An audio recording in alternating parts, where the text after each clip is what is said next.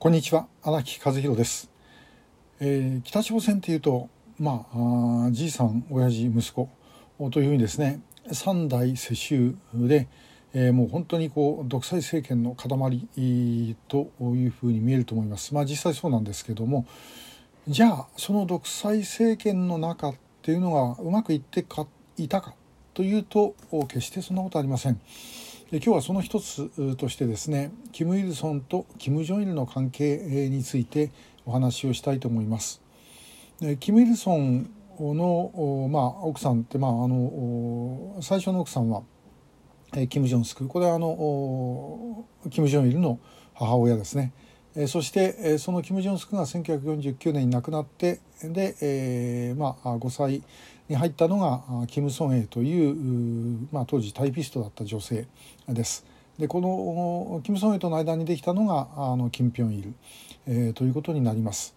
で、えー、じゃああの父親と息子はですね、えー、どれくらい仲良かったのかというとですね悪かったんですね。もう北朝鮮の中ではあのもう圧倒的にもちろんそのキム・イルソンはキム・ジョンイルを信頼し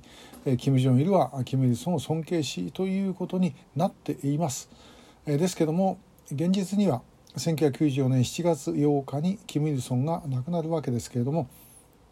これはもう明らかにキム・ジョンイルと衝突してそして死んでいったというふうにですね、まあ、言えるのではないかと直接手をかけて殺したということではないと思いますけれども心臓疾患のあった父親をですね、えちゃんと治療しないようにしてそして結果的にこれはもう命を奪う、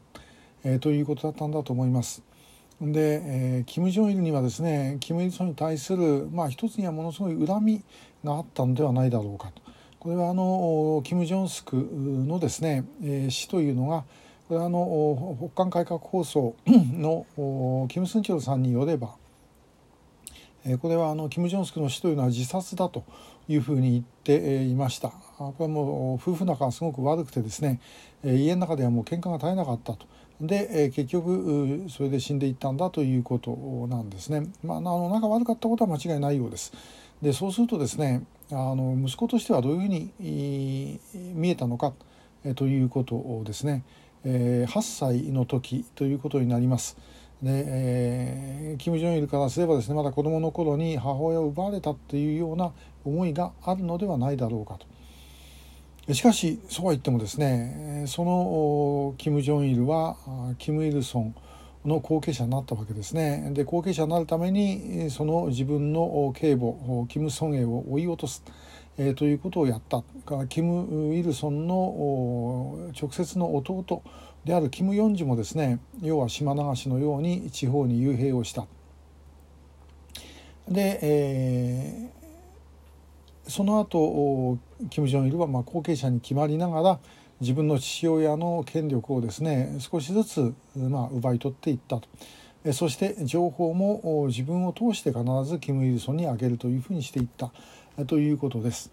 でものすごい個人崇拝をやったでその個人崇拝というのはキム・イルソンに対する個人崇拝でありそしてそのキム・イルソンの息子である自分に対する個人崇拝えということになります。でまあそれがあのような北朝鮮のすごい、まあ、特殊な社会を作ってしまったということなんですね。でしかしキム・イルソンは、まあ、とりあえずそれで最初はいい気持ちになってたのかもしれませんがえー、おそらく90年代初めぐらいにはですねこれ本当に息子に任しといていいのかという気になり始めたのではないだろうかと。で、えー、93年の12月党の中央委員会と最高人民会議が行われました。まあ、この時にですね、まあ、キム・イルソンとキム・ジョンイルの系列それぞれのまあ、手下という言い方はどうか分かりませんが関係者が、えー、衝突して人事があのこう交差します。で、えー、翌年の94年ですね平成でいうと6年になります。まあ、ちょうど北朝鮮核危機がどんどんどんどん好調して、えー、クリントンのあの旦那の方ですね旦那クリントンがあのあんないい加減な大統領でも、えー、戦争をもう覚悟するというふうになっていた状態でそこでそれを止めたのはキム・イルソンがカーターを呼んでですね、まあ、そこで合意をしたということですねでもカーター来た時にキム・ジョンイルは会ってません。もうこの核をめぐる政策もですねキム・ジョンイルとキム・イルソンは大きく違っていたというふうに言えるのではないだろうかなと思います。えー、まあこれ本当にあのそういうようなことが最終的に死に至らしめると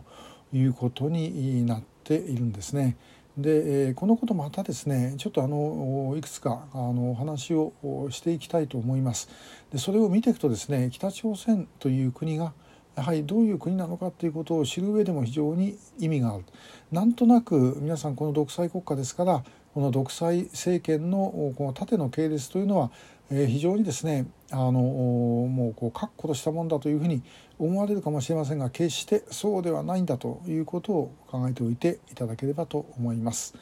えー、今日はキム・イルソンとキム・ジョンイルの確執についてお話ししました。